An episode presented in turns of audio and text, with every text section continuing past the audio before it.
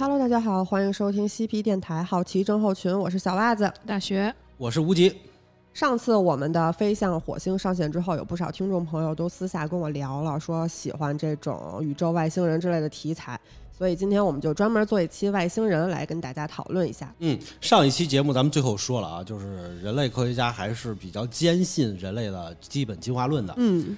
就是很自信，就是说人类是没有经过外星生物的这种干扰，一直进化到了今天，人类文明也是现有为止发现的唯一的孤立文明，嗯，直到秘鲁的一个矿工凿开了一个上千年的遗存，这件事情才又扑朔迷离了。嗯，那我们今天就来讲一讲发生在远方的南美洲的这个故事。好的，首先，咱们要说啊，秘鲁啊是有这么一个地方叫做纳斯卡，当地啊有一个矿工，秘鲁的矿工在刨刨挖矿的时候，不小心一锤子下去，挖出了一个木乃伊。嗯。他发现这个木乃伊很奇怪，但是木乃伊啊，咱们都知道，欧洲有很多人收木乃伊，嗯，而且很值钱。对，当年埃及没管控的时候，好多人跑埃及去收木乃伊去，然后现在也都值钱了，一些一些收藏家。嗯所以他们这人一看发现木乃伊了，那说明这是远古印加人的木乃伊啊。于是他们就开始挖，挖完了以后往外卖。听说有木乃伊了以后，就有很多人来收，收完收走以后，他们突然发现这木乃伊不对。嗯木乃伊是木乃伊，但是这个木乃伊啊，它头颅非常的大，并且他的手指和脚趾都只有三根手指。哦哦，然后当时就是他们就认为这是矿工对那木乃伊进行了破坏，可能就剩了这三根手指。但是呢，这个事呢越传越广，越传越广。当地政府刚开始不信，认为这又是谁出来弄的这个骗人的，商骗人业行为呃像商业行为骗人的，因为这些木乃伊外表全都裹着一层白色的像石膏一样的东西，嗯就觉得这是当地人弄的石膏，弄弄完以后骗人的，当地政府也就不管，所以木乃伊被盗卖了很多，一直到有的收藏家说觉得这不应该是木乃伊。我听着像灰人。他这能挖出这么多木乃伊吗？哎，对，在二零一七年的时候，就是纳斯卡这边附近有一个洞穴，发现了一些木乃伊。到二零一八年的时候，有收藏家买了这些木乃伊，就送到了加拿大和法国去做测试。嗯，送过去了以后，科学家做进行完测试了以后，认为这个可能真的并不是人类的遗体，嗯因为有一些东西不像。消息传回了秘鲁，秘鲁就开始进行管控，就禁止有人在盗卖纳斯卡附近的木乃伊。嗯，然后把这些地方全都给封锁起圈来，啊，对这些盗墓贼就开始去抓他。当时这帮盗墓贼盗出的木外星人木乃伊呢，一个才卖几十几十美元，然后当时已经知道是外星人的木乃伊了吗？就是他们说三指木乃伊嘛，嗯，他们自己就说是外星人木乃伊，嗯但是越这么说，政政府越不信啊，对才卖几十美元。后来结果公布了这个消息以后，木乃伊立刻这帮盗墓贼手里的木乃伊涨到一千美元，但是很快就被秘鲁政府全给抓住了，摁了，摁了。但是很多木乃伊其实都已经流到私人收藏家手里了。嗯就在二零一九年的时候，秘鲁南部的有一个古城发现了一个古墓，古墓里头埋着六具木乃伊尸体，然后挖出来了以后，发现他们是三指的。嗯。就跟这边这一样。对，就把他二零二零年的时候就送到了圣彼得堡圣嗯。圣彼得堡信息技术大学去进行测试，然后他们对这个木乃伊进行了详细的现代测试，包括 X 光啊，然后包括这个核磁共振啊，还有包括 DNA 鉴定，然后进行测试了以后，他们断定这个木乃伊不是人，不是人类，嗯可能就是外星人的尸体。哇，因为这个外星尸体的这个解剖，其实大家也可以从现在断断续续的从网上看到一些片段的画面嗯截屏。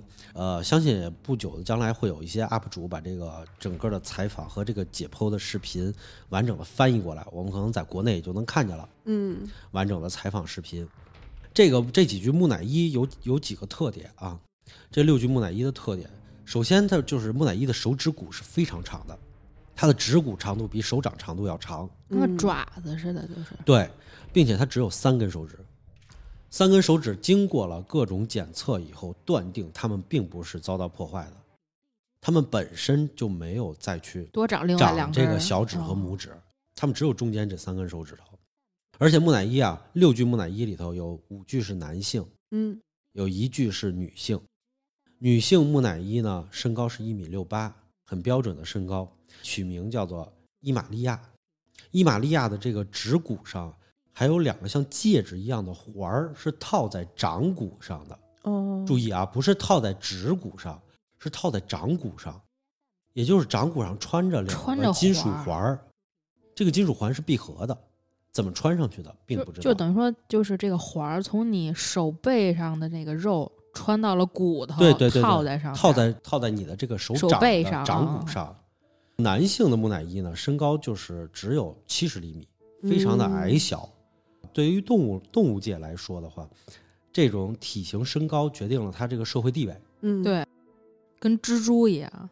那么女性的话，一米六八，男性很矮小，说明他们属于那种母系氏族嗯社会，很有可能。然后他们的头部啊，其实跟我们想象中的外星人是一样的，眼眶非常的大，内陷，然后眼睛也非常的大。他们鼻子就像退化掉一样，没有，对，他们只有两个小鼻孔，鼻孔和嘴巴都非常的小，而且这个遗体遗体的这个下颌骨是闭合的，嗯，也就是说，他的嘴巴只是一道缝，只是一道缝。这道缝的话，只是可能是用来呼吸，可能是用来吸食东西或什么的，就是它肯定不是咬合的，它没有嗯咀嚼的功能。没有。甚至说像这种东西的话，你它你因为你口腔不能变形，所以你的发声它也不是你的发声器官，对，它没有耳朵，它只有一个耳洞，跟嗯鸡一样啊，直接就是耳蜗了。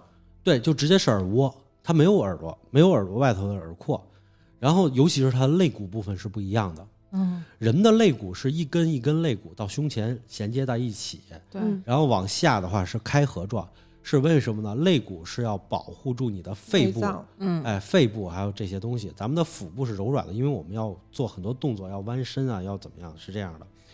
而这个鸟类的，你比如说蛇类，蛇类的这种骨，一根儿，一蛇类的所有骨头从脊柱上弯过去以后，弯到前方，弯到前方以后，它是一样长的。嗯，从头到尾是一样长的，肋骨全是这么闭合状的，叫龙骨。龙骨就是把它包裹起来的。而这个外星人的遗体的话，它不是肋骨，它是龙骨。嗯也就是说，它从锁骨开始，每一根肋骨都延到胸前闭合起来，每一根肋骨都延到胸前，一直到你的盆腔。这样的肋骨的排列方式是没有办法做前倾运动的。就是直立人儿。呃，对，就是直立人。嗯是的，他没有办法做前倾运动的。然后之前不是有说这个这个木乃伊是被石膏包住的吗？嗯，他们对这个石膏进进行了检测，那些粉末是什么呢？是氯化铬。嗯，重金属有毒吧？对，氯化铬，氯化铬起到的就是防腐抗菌的效果。嗯，他们对这个木乃伊的 DNA 进行了分析，木乃伊也是二十三对染色染色体，跟我们是一模一样的。矮小的男性木乃伊全都检测出了 Y 染色体，也就是说他们都是男性的，大的是女性的。但是跟我们所有的人类都不一样的是，木乃伊的整个头颅整体向后拉伸，嗯嗯，就跟你看到的这个埃及木乃伊和秘鲁原来发现的有这个叫做帕拉卡斯头骨是一样的。埃及的木乃伊不是它的头骨都是长条形向后延伸，，他们后后脑那儿有好大一块。嗯，现在我们都在说，是因为埃及法老他们近亲结婚有一种家族病，嗯所以导致他们这个颅骨是向后延长的。嗯然后呢，在秘鲁原来别的地方叫做帕拉卡斯发现过帕拉卡斯头骨，他们认为这种帕拉卡斯的远古人是是将头进行包裹，然后缠成一种这种形状哦，啊。今天反正到现在为止发现的这个埃及的木乃伊的话，跟他们的头骨是一样的。嗯是长条形向后延伸的。这个消息是二零二零年三月份公布的消息，但是这个视频的话，现在流行在外网上，国内还没有具体的这个视频的片段的解读。然后有兴趣的朋友们可以去找来看一看。我们现在今天既然讲到外星人了，就来讲一讲别的东西，就是包括外星人档案啊什么的，就是人类如何去记载这些外星人的。在美国的话，有一个 F I F B I 的一个网站，嗯这个网站是属于 FBI 经常会往上贴一些就是解密的到解密日期的一些文件，有的时候贴的信息啊，就它也会删除，嗯包括有很多的案件啊，还有一些资料都会在这儿进行公布。它其中有一份文档，文档里头包含了很多的一个信息。后来在查阅的时候，这份文档已经被删除了。嗯，很快就被删掉了。很快就被删掉了。他这份报告啊，其实讲的是一个美国的一个雇佣人员，他是嗯被美国秘密部门雇佣了三十三年的一个人，对，调查人员。他写了一份日记，在日记里头，他整理了很多的东西。这份日记是在他离开美国以后所写的。对，然后呢，美国政府呢就开始对这个人进行追查。嗯，在一九九零年的时候，这个人人间消失了。只敢在离开美国以后才公布出来。这份报告啊，其实分成了六个部分。嗯它这个六部分是影子政府有一部分，呃，然后呢，第二部分叫做在地球的外星人信息，第三部分叫已知宇宙中的外星种族，然后第四部分是这个呃外星科技，第五部分是美国政府的外星科技，然后第六部分就是外星科技的现状，然后它主要是这么六个部分，我们来看看这六个部分里都写了些什么吧。嗯首先，影子政府这个部分说的是，影子政府其实是 FBI 和 CIA 有些部门处理 UFO 事事件的时候，它的权力是在美国政府之上，的。秘密部门，对，美国海军和美国空军其实也有相关的研发和调查部门。嗯就比如说，空军有一个部门叫空军研究实验室，海军有一个部门叫海军研究办公室。嗯空军这个实验室的这个简写叫做 AFRD，海军的这个简写叫做 ONR，他们其实都跟这个 CIA、FBI 一样，共享了很多的信息，但是他们之间相互之间只是协调关系，嗯没有从属关是系。独立的，对对对。然后第二部分在这个在地球的外星人这一部分里头记载了，是在一九四七年以后地球上发生的 UFO 外星人事件及其相关的研究成果。嗯，他就得出了几个结论啊。首先，第一个是来自其他世界的外星飞船在地球上曾经坠毁过，对，嗯，这是一个肯定的结论。对，然后第二个是出现的 UFO 啊，有来自其他维度，也有来自地球维度的。嗯然后呢，第三个呢是早期美国政府从这些坠毁的飞船中获得的科技是成功的，对，但是是早期，到后期的时候，到中期后期的时候就不一定是成功的了。第四个是美国政府在某一时间段曾经拥有过活体的外星人质，对，然后第五个是美国政府进行过多次的外星人尸体解剖的活动，是他们进行过的。然后美国情报机构和安全机构在通过各种手段去掩盖这些信息。人类直到现在还是因为 UFO 事件而被绑架，嗯还经常会有。在地球上的外星势力一直存在，并且通过某种方式正在控制着人类社会。还有就是外星人势力在地球和月球都保有基地和观察哨。然后美国政府呢，曾经和某些外星人势力合作过，目的就是为了获得推进系统、激光武器和心灵控制技术嗯这三点。我们生活在一个多维的世界，外星实体呢使用的是空间的重叠技术，从另外一个维度到达地球。他们其中啊，大部分是不怀好意的，少部分是中立的，嗯没有善意的。然后，地球的人类的基因的基础呢，是来源于陆地动动物和非陆地动物的，这是对它进行了一个研究。然后，人类的真实的科技水平其实是远超大众认知的，就是说，现在可能是美、苏、中这些国家都有一些没有没有公布的一些科技科技手段，对科技手段。外星人在地球存在的时间应该是长达五千到一万年左右，他们就已经过来了。人类文明是过去十亿年宇宙中产生的文明其中之一，它被统称为银河系文明，嗯是这一个文明范畴里的。表述了以上观点以后呢，就罗列了调查员参与 UFO 的坠毁事件，嗯包括的是1947年到1981年之间的事件。后来这个人不是就离开 FBI 了吗？对，嗯在九零年就失踪了。其中几个事件写了 UFO 坠毁的原因，我列举一下，就是一九四七年的罗斯威尔事件中，嗯两架飞碟是由于军事基地在测试高灵敏性的雷达，影响了它使用的飞行控制。据说这两架飞碟的飞行时速是在每小时两千公里左右，非常的快，瞬间两架飞碟就撞在了一起。那么当时飞碟上是有七个成员，七个成员落地了以后，其实当场五六个就已经就是就是当场五个已经是去世了。对，当时这个罗斯威尔事件，这个事件起因它是四六年二战结束之后的一年以后，就是两大阵营的冲突其实已经非常明显了。然后丘吉尔当时在美国发表了反苏的那个铁幕演说，然后冷战就开始了。美苏双方当时都开始研究这种中远距离的破坏性武器，而且大规模的开始制造那些雷达站。美国有一个超大型的雷达站，当时就建在新墨西哥州的罗斯威尔。这个雷达站开启的时候，当时这两架 UFO 其实是利用地球磁场技术飞行的，然后就受到了大量的电磁干扰，然后撞在了一起。到今天为止，罗斯威尔镇边上还是美国的军事基地，嗯在那里头还是有那种巨型的天线雷达。这种雷达可能到今天为止，咱们有很多的小朋友已经见过了，就是那种就是阵列式的，在山头上支起了很大的杆儿，然后很高。对，其实当时他们测试的就是这种，所以干扰了当时那两架飞碟。还有一个有飞碟的研究出来的故障呢，是在一九八一年澳大利亚的亚费尔班克斯事件。这个事件的话，是由于飞碟的 UFO 本身的故障嗯，导致坠毁。然后其他的事件的话，很多事件都标着未明，对，在当时那个资料的截屏上看，我也看到是未明的那嗯种对，UN 的。然后呢，末尾处的时候，他提到了，就是其实这个世界的很多国家都有 UFO 坠毁并且回收了。嗯，这个国家这些国家里头，甚至还包括了嗯但是咱到现在其实是知道，就是公布了吗，回收的位置。呃，没有没有，他当时说说就是比如说苏联呀，然后完了以后菲律宾呐，嗯然后澳大利亚、新西兰，澳大利亚、新西兰哦，你哦你们那儿也坠过啊，对，这些国家其实都没有这个公布，嗯就是都把它拖走了。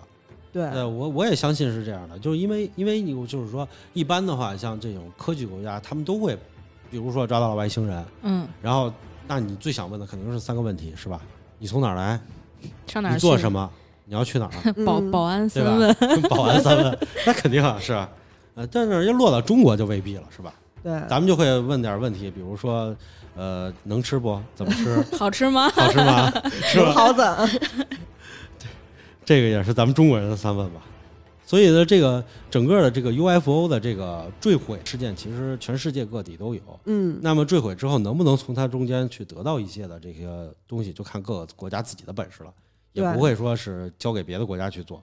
因为他当时是指，就是这个科学家他只记录了十一次，就是离他可能离美国比较近的这些周边国家的这个外星那个 UFO 坠毁的事件。对但是其他的国家的，他们只是探查到可能会有这种事儿发生，具体有没有，就报告里也没有写明。是他那十一次，是因为他参与了这十一次，嗯所以的话他能记载这十一次，其他的他也没有参与过。嗯，之后的这个报告里，其实列举了很多的名词，对这些名词我觉得还是定位的话，影响到了后来的很多的科幻作品的。对，比如说，他定位的“客人”这个词，“客人”其实指的是被允许留在境内的外星人。对他当时定位的是 guest，然后就是美国政府，他只是说美国政府啊允许他们留在地球上的外星人。，对，然后完了以后，访客嗯，visitor，是指来到地球执行未知任务的外星人。嗯，哦，呃，就是他只是来执行任务，但是他就走，这种没有什么交集。不留在这儿。对对对对对。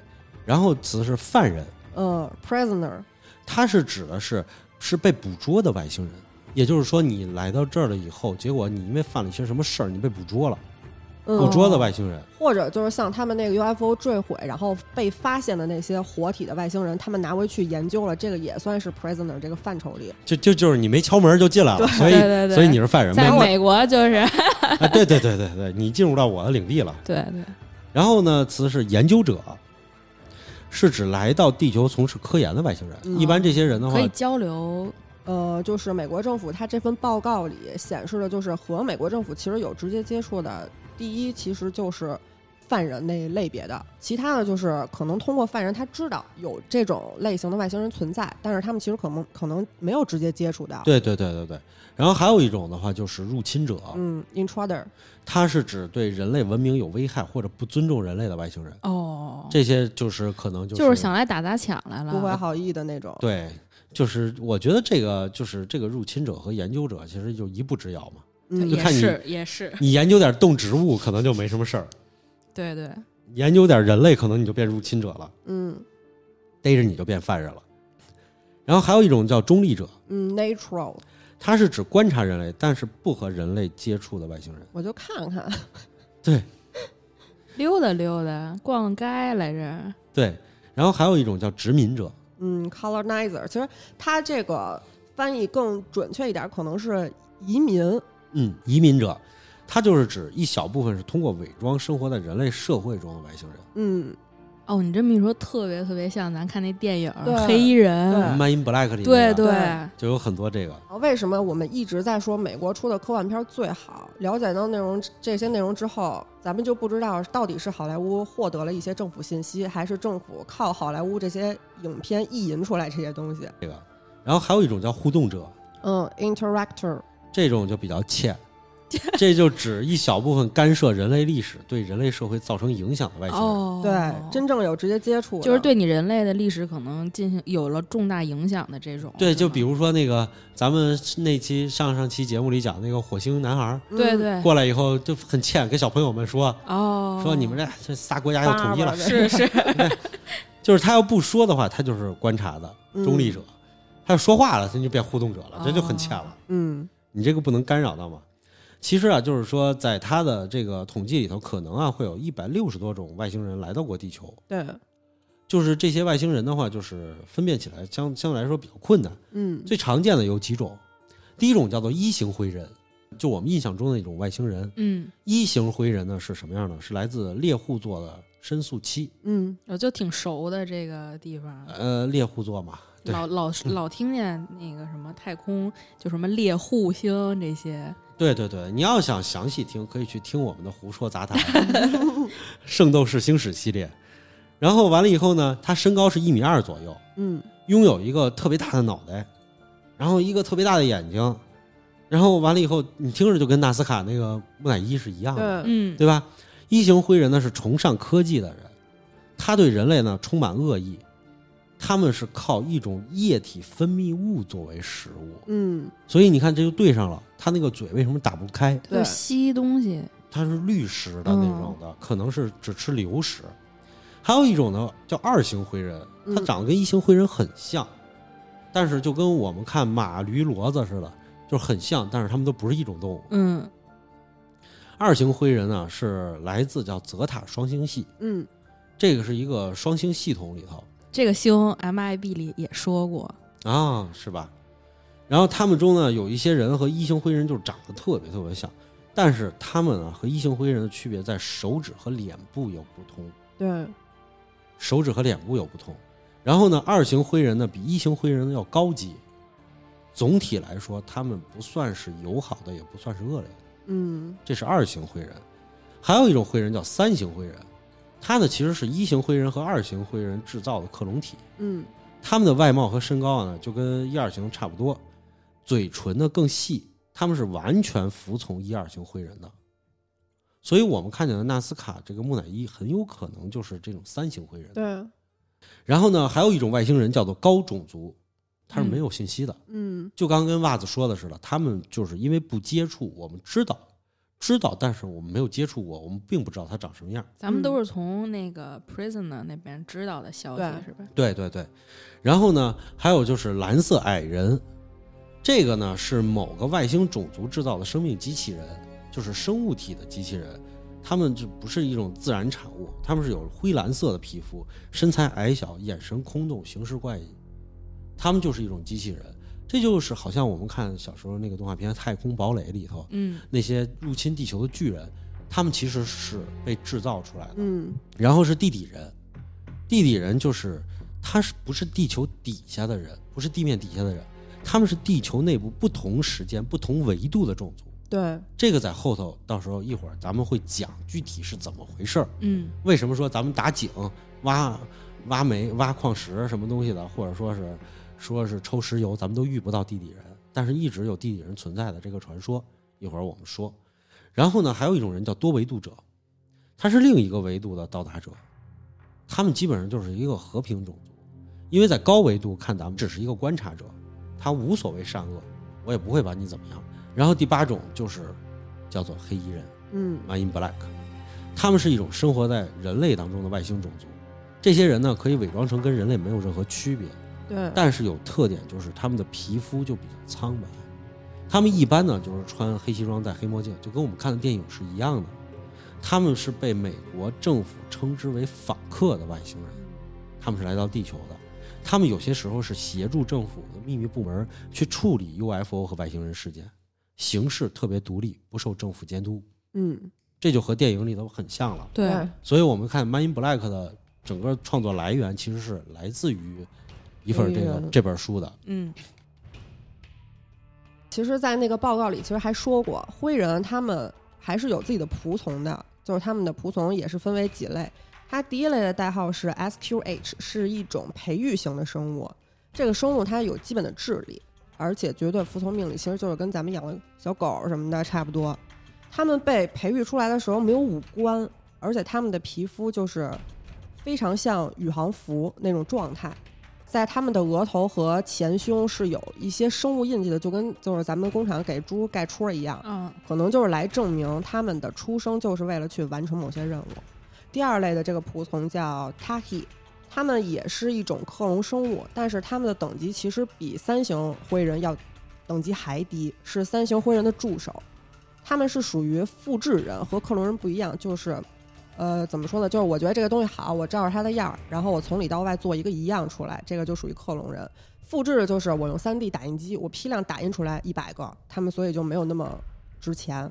第三类呢是 H-Bot，他们是一种生物机器人儿，是属于干体力活儿的那种。嗯因为灰人就是他长期会对自己的身体做一些改造嘛，就改来达到更高的科技，所以他们改造之后已经不能从事这些体力活了，所以这些机器人就是按照灰人改造之前的基因去做的，特别像人。嗯还有一类其实是隐藏外星人，他们是和人类杂交出来的混血，所以他们是可以伪装成人类来当特工使用的。有一种说法就是灰人为什么要来到地球，然后来提取这个东西，是因为他们啊经过不断的改造、不断的改造以后，他们的基因属性其实已经固固化了，嗯而且是慢慢变差了。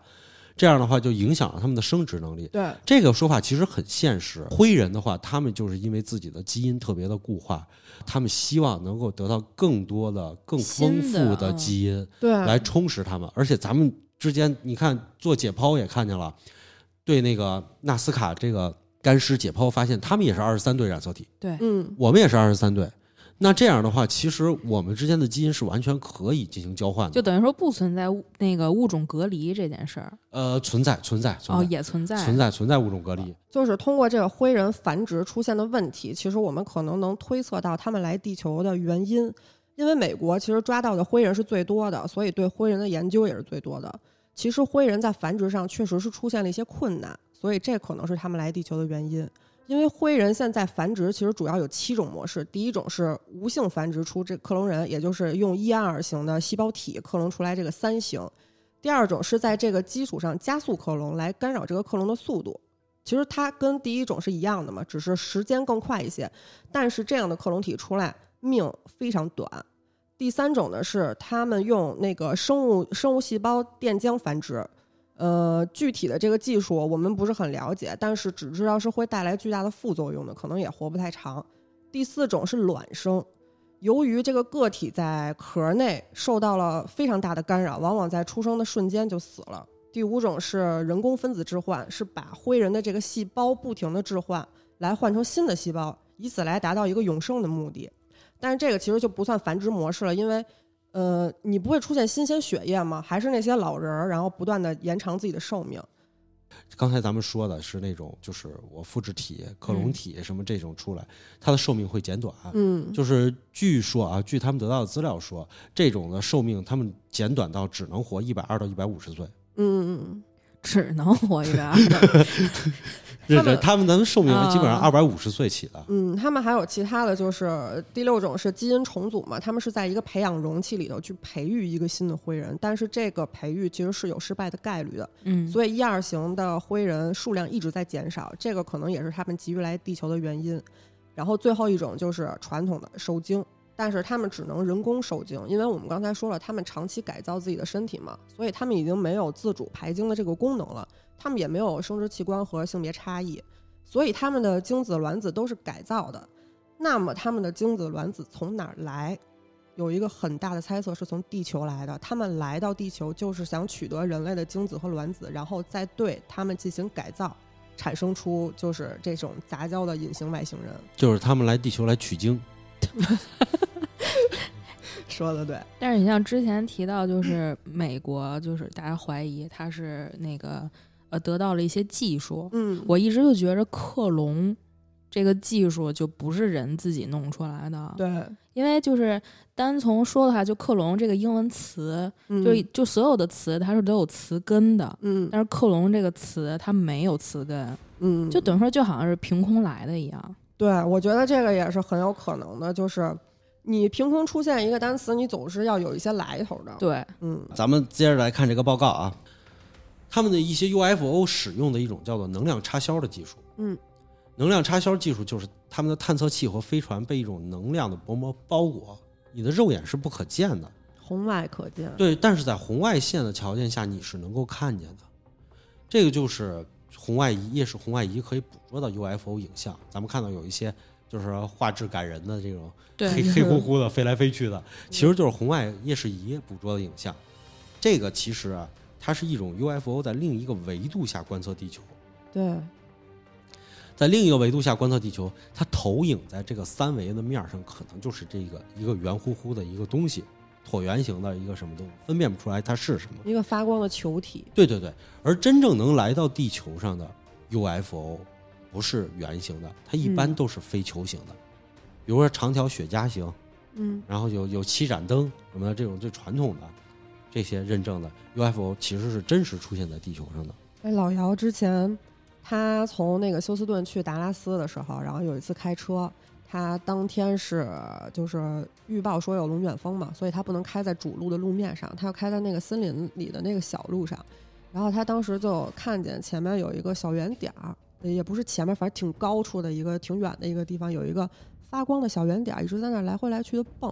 它不是那种很快频率的蹦啊，但是你能看出来它一直在动，左右横跳对，左右横跳。然后它在龙龙卷风里左右横跳，它没在龙卷风里左右横跳，它是走到，就是他开到一个那个休息站的时候，他再去看那个，他发现那个小圆点儿就在龙卷风的顶儿上。龙卷风的顶上，龙卷风的顶上那可是一个极低气压的一个气压嗯旋。而且就是往下转啊，应该是所有东西都不可能在那儿停住啊，我觉得。但是刚才老吴也说了，就是我们能肉眼观察到的，可能是球体的这种疑似 UFO 的东西，它其实跟我们不是在同一个维度的。啊，对，没错，是嗯，所以说我觉得老姚可能看见的是，呃，只是在其他维度观察我们的这种 UFO。嗯嗯，可能他们正在观察这个龙卷风。嗯报告里头有这么一个东西，美国空军呢为了调查 UFO，成立了一个计划，叫做蓝皮书计划。嗯。相对应的，美国政府为了调查外星人，成立了一个叫做黄皮书计划。嗯。这个计划的一个内容就是针对在美国坠毁的外星人进行了解剖和研究。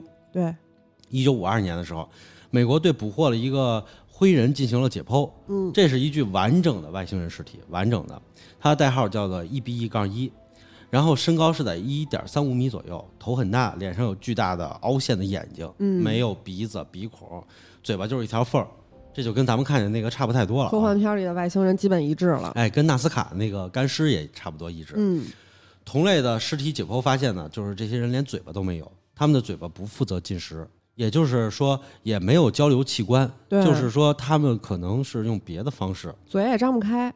对用什么意念？我想，我觉得可能是用心电感应去交流的。啊，你们这么想的是吗？嗯，我第一反应是用手语交流的，是真古老。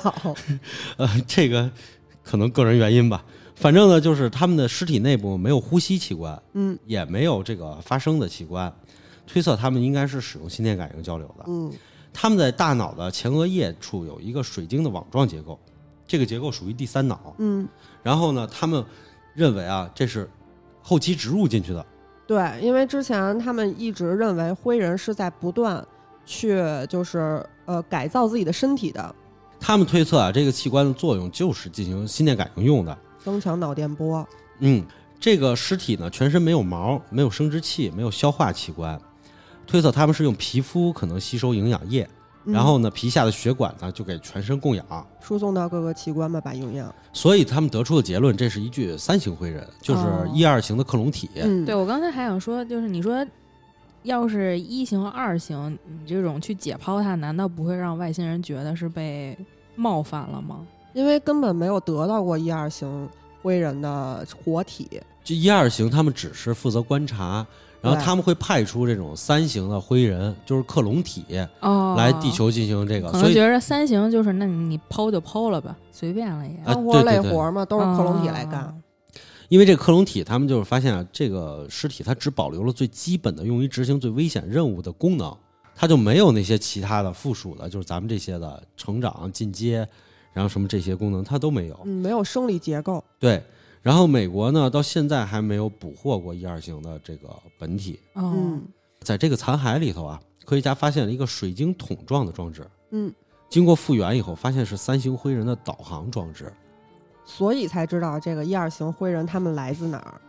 对，里面存放的是导航图，人类复原了以后才知道灰人是从哪儿来的，哦。嗯，所以咱们才知道他们一二型灰人，他们分别在的是这个猎户座这边，然后还有就是那个双星系统。深宿期。对，这个是通过导航图得知的。咱们来讲讲刚才说的地底人，地底人来自于哪儿？其实地底人是来自于另一个时空维度的。嗯它不是我们这个时空维度。就是呢，怎么说呢？咱们今天都知道，这个时空维度就是说，在某一个时空点上，突然产生了一个变换，就会产生一个时空维度。嗯但是，在这个产生的绝大多数的时空维度里头，都是没有文明存在的。有一些主的时空维度，它的文明的话，它文明主线就是一直在发展的，很茁壮的。但有一些时空维度里，可能文明已经被毁灭了。嗯所以的话，就是这些主线的文明维度才是他们主要观察的。哎，说说明我们还挺主线。是嗯，所以说这个与其说地底人他是外星人，不如说他是外地人。对，没错，他是外地人。那个在那个时空维度，地底人的时空维度里头，地球经历了小行星撞击以后，生态系统一直就没有恢复。嗯然后一部分小型的恐龙呢，就是继续进化出了智慧、嗯文明。然后由于地面呢确实不利于生存，这些智慧生物就转为开辟地下的空间。嗯它建了一个巨大的一个栖息地在地底下。然后从时间上来看的话，它比人类是要早很多的，嗯是吧？它是六千五百万年前遭受的小行星撞击，再进化出智慧，那说明怎么也得有个几千万年了。白垩纪大灭绝没给他们灭了。嗯，那肯定是。呃，其实实则上来说的话，呃，恐龙的灭绝也不是瞬间的，嗯不是像我们想象的，咣一个一撞以后全都死了，不是。它是因为地理的环境改变了什么的，慢慢的那种大型的植食性恐龙，嗯没有生存空间。哎，，对，没有生存空间，然后完了又肉食性恐龙，然后再去没有这些吃的，那大型恐龙灭绝，小型的，你想咱哺乳动物有总有比咱哺乳动物还小的恐龙嘛？嗯对，所以恐龙一直流传下来了，包括现在鸟类，它本身就是恐龙的后代。嗯鸡屁股后头插根牙刷，它走路就是霸王龙。所所以的话，鸟类你看没有灭绝，说明跟鸟类相同差不多的很多小型恐龙，它也是没有灭绝的，嗯它只不过是被后来的生态结构淘汰了。嗯可能我们哺乳动物出来以后，嗯，是吧？猴子们可能比它强多了，是就是这么一回事儿。只不过的话，就是怎么说呢？他们科技远超咱们，但是他们没法回到地面去生活，因为他们的地表还没有修复。他们可能修复不了了。嗯是因为有的极端的破坏，破坏完了以后，它就会造成极端环境。比如说今天我们看见的火星，火星大气稀薄，然后地表也不存在地表水，那很有可能就是一个巨大的小行星咣撞上去，嗯它变成这样，或者说是有一个外星的一个怎么说一个超新星爆发了以后，它的伽马射线暴扫过了火星，嗯把火星扫成这样，它就恢复不了了。摧毁了整个地表的生态结构。对，地球其实在生命的演化史上也经历过这种东西。嗯比如说五次物种大灭绝里的第二次，现在有科学家就会认为它的灭绝范围这么的广，是不是就是因为我们被伽马射线暴扫过？哦，但是我们顽强的修复了，通过了一千多万年，我们修复了地表。真是挺修复了顽强的。对，，这也是根据就是怎么说，也是一种命嘛，嗯这也是一种命。有些星球被小行星撞击了以后，它就会不断的火山喷发，因为地底物质就就不在这个平稳了，它可能就喷发、喷发、喷发。但是我们地球呢，有些时候被撞完了以后，它可能就是用大陆漂移这种方式，它来解决了内部的这个混乱的湍流，嗯我们才恢复到了这个情况。这都是不一样的。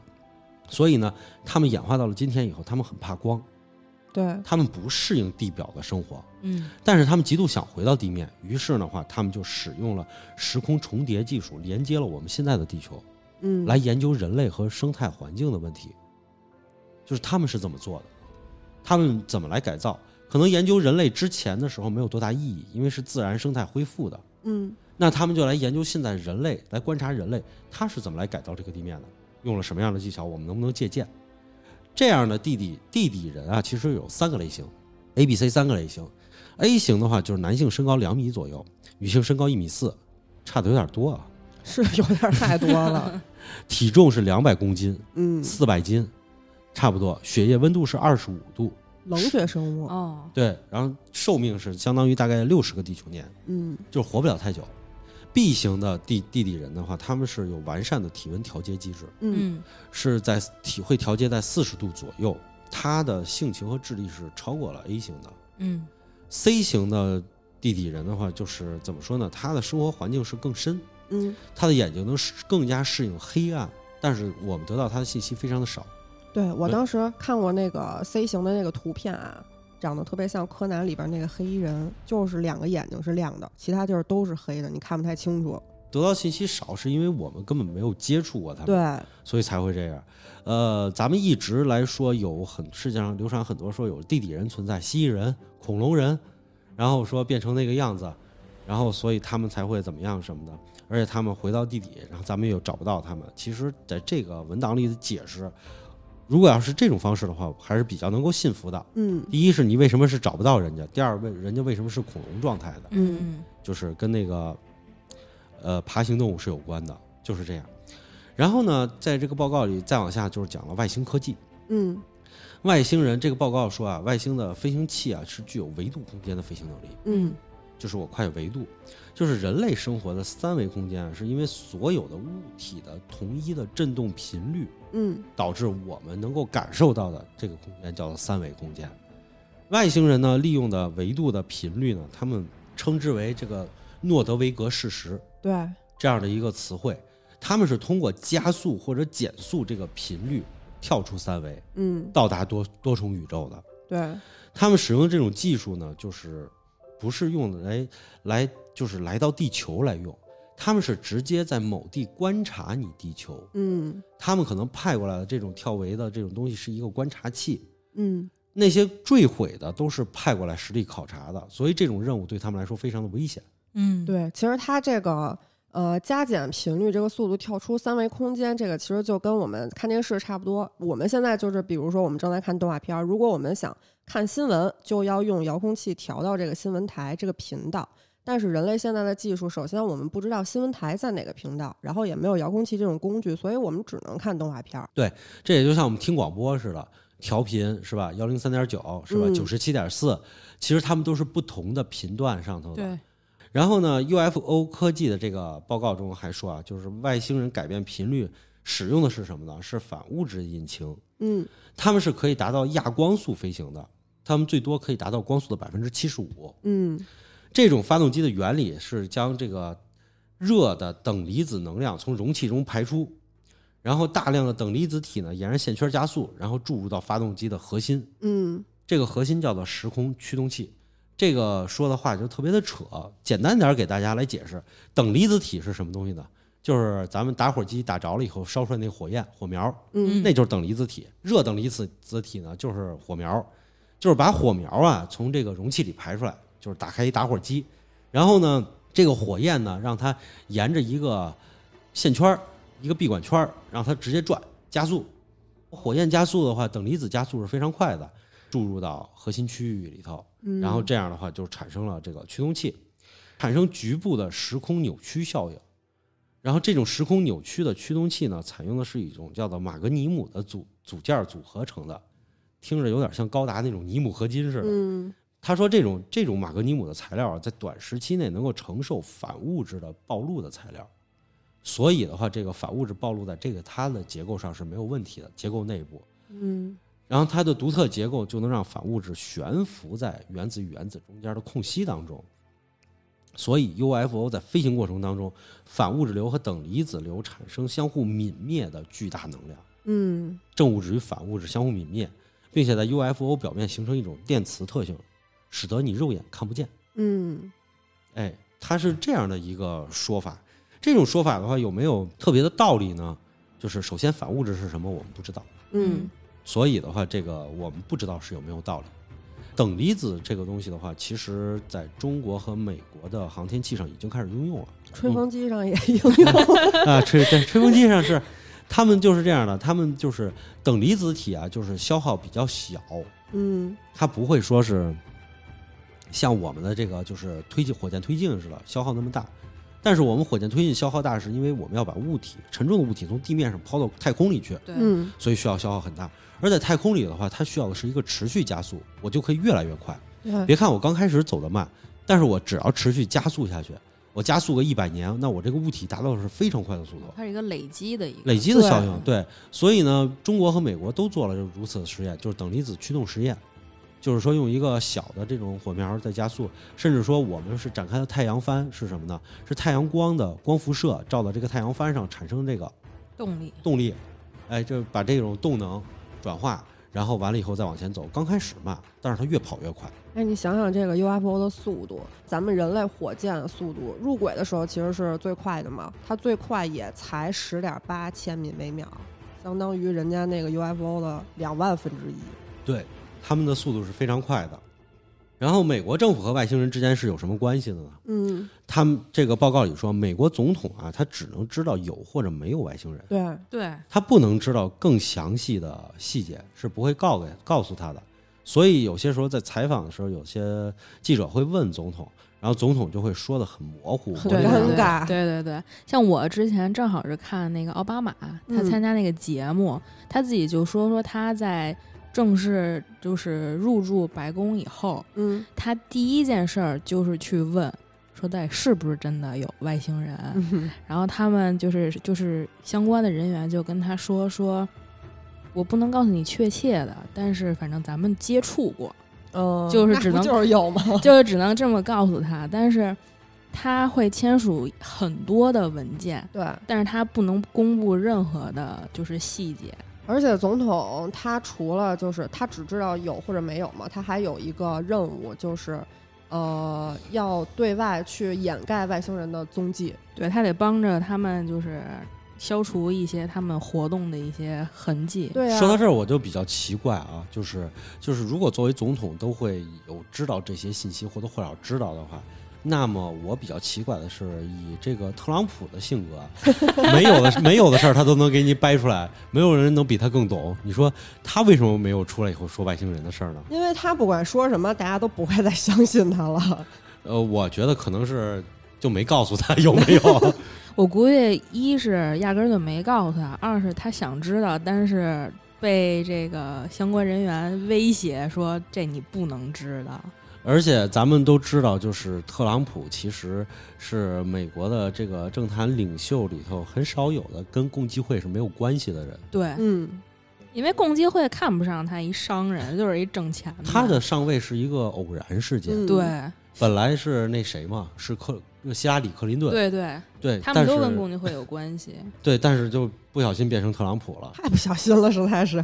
是，据观察呢，其实所有来到地球的外星人不是要占领地球的，嗯他也不是要毁灭地球的，他们好像都在遵循一种宇宙协议，在地球达成了一种平衡。对，就是说，他们来这儿有各自的目的，既不占领也不毁灭，他不关心你地球人到底是怎么样。对，一直也一直以来也没有什么特别过分的动作。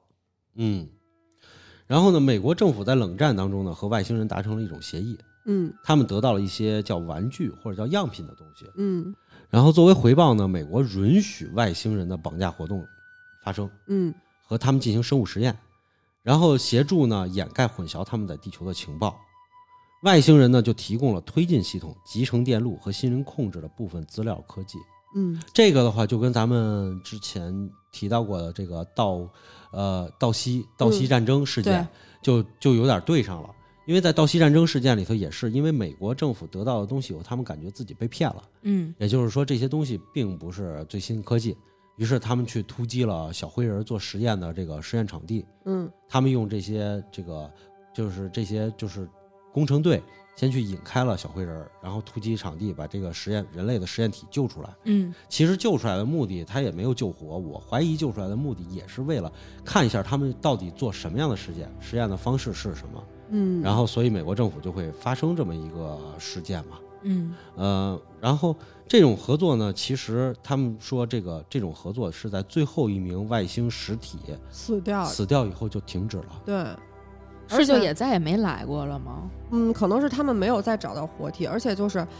就是像那个美国的推进系统科技和芯片这两项，美国真的是取得了非常大的成就，但是后来一直也没有再更一步的去获得更大的成就。他还退步了。对，可能就是因为没有再有其他的技术合作了。是这样的，当时美国登月的时候，苏联也要登月，然后为了解决这个问题，苏联登月解决的就是说把它的火箭绑在一起，嗯我一个不够，我绑十个，这样放上去，那我是不是就登月了？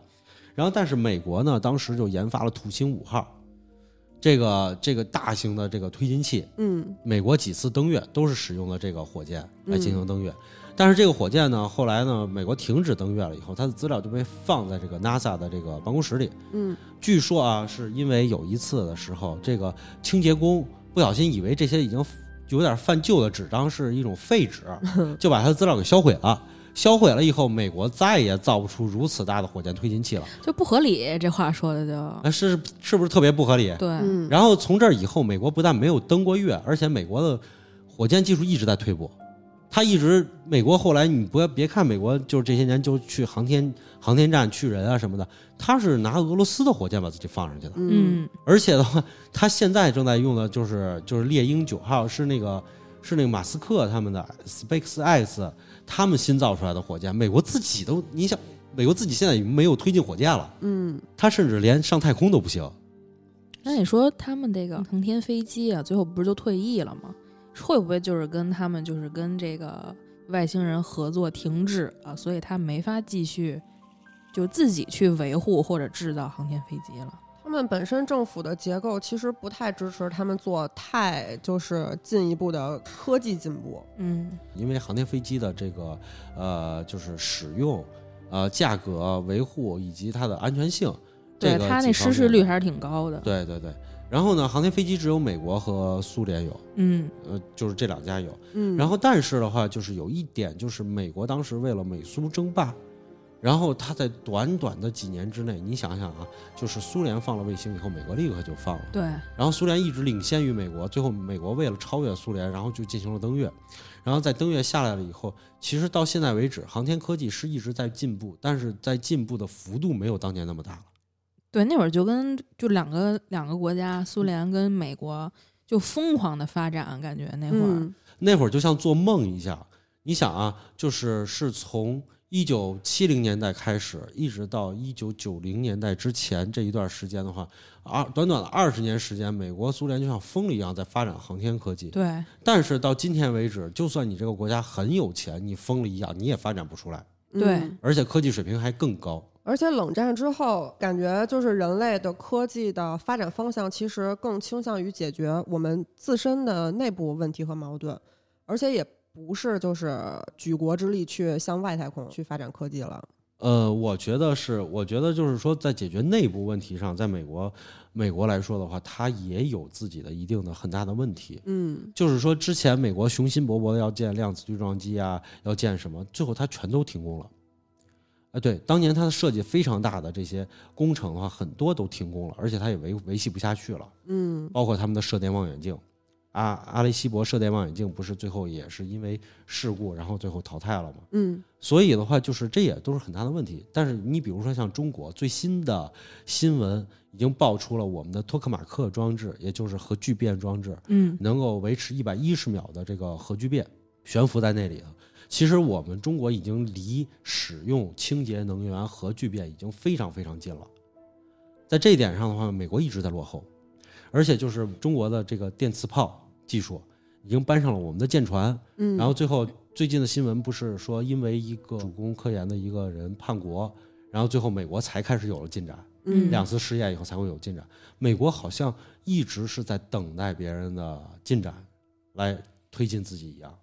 像我查的有一个，他之前有一个美国一个民主党的一个议员叫 Harry Reid，、嗯。他是一个摩门教，嗯但是就冲着这个教，我也觉得他说话也不是特可信，但是嗯他就是对中国的态度很强硬的一个人。嗯。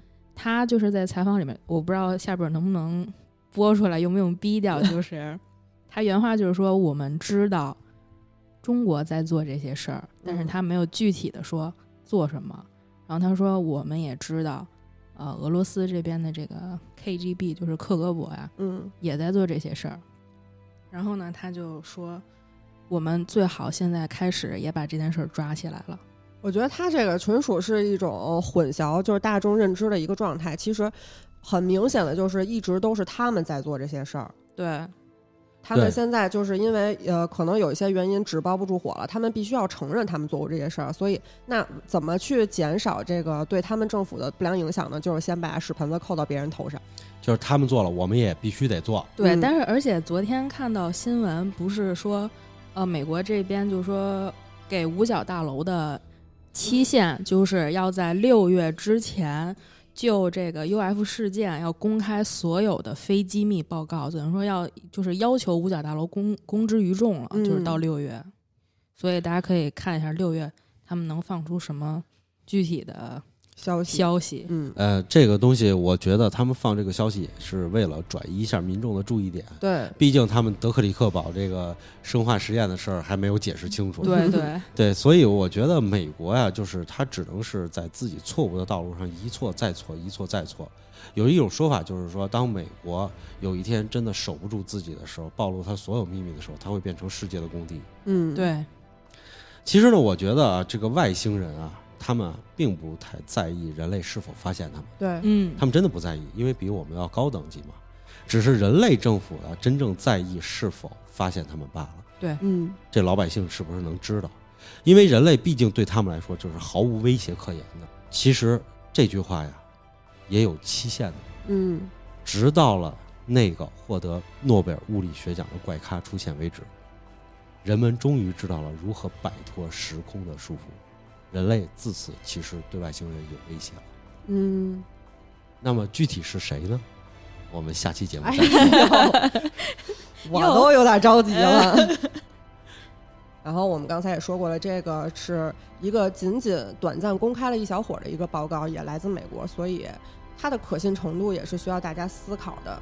现在我们都不知道外星人来的真正目的是什么，可能以后我们能把这个谜题解开吧。那今天的节目就到这里吧，我们会在每周三的晚上零点更新《好奇症候群》，周六晚上零点轮番更新《嬉皮胡同》和《百物语怪谈》。我们下期再见。拜拜，拜拜。